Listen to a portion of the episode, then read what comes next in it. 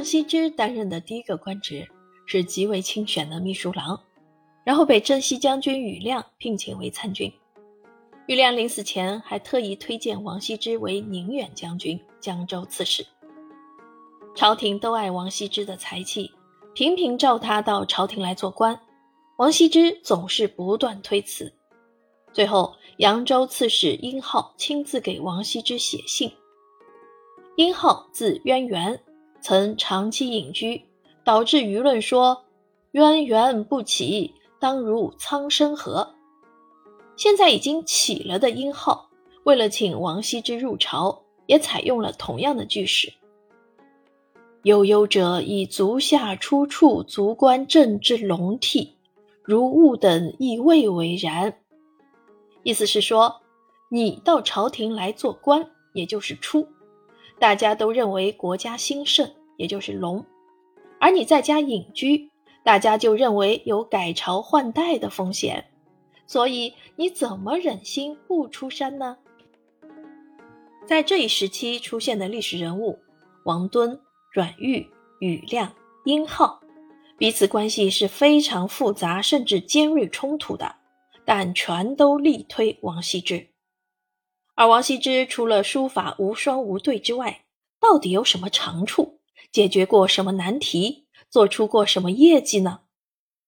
好像史书上不太找得到。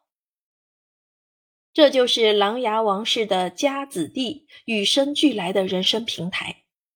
各大门阀斗而不破，对别人家政治上没什么实际竞争力的下一辈，反而谁都乐于说好话。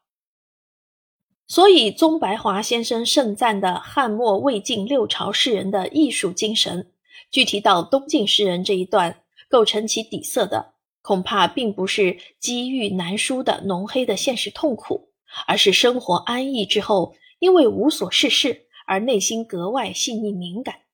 所以，抽象到宇宙人生层面的微茫的忧郁与惆怅，或一地鸡毛的唧唧歪歪。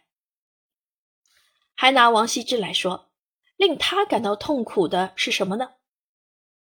如果我们相信今天常见的《兰亭集序》是他本人的手笔，那令他痛苦的问题就是修短随化，终期于尽，也就是生死问题。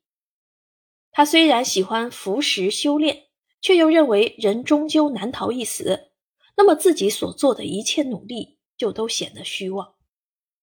如果看《晋书·王羲之传》或《世说新语》，则会发现，令王羲之痛苦的事，也可以说非常悲琐而无聊。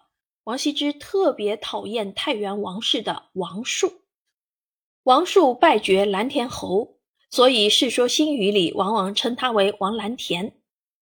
其实王羲之和王树之间并没有什么利害冲突，只不过一个琅琊王氏，一个太原王氏，又是同一年出生的，就被好事者拿来相提并论了。本来只是有点瞧不起你，你竟然和我齐名，那我可要加倍的瞧不起你了。这种心态倒是一点儿也不奇怪。今天给您推荐的《世说俗谈》。是文史作家刘伯解读《世说新语》的历史随笔。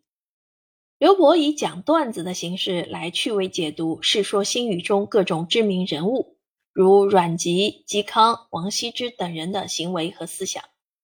全书分为汉魏易代与史畅玄风、竹林七贤、中朝的浮华与梦幻、江河之意、绕不过去的老贼等五大章节。刘伯以《世说新语》文本为基础，参照《晋书》等相关历史资料进行精准考据，将魏晋时期的诸多名士放进具体的历史背景中进行解读，并展开多重线索的想象与推理，以更多元的视野来诠释魏晋时期的风流与苍凉。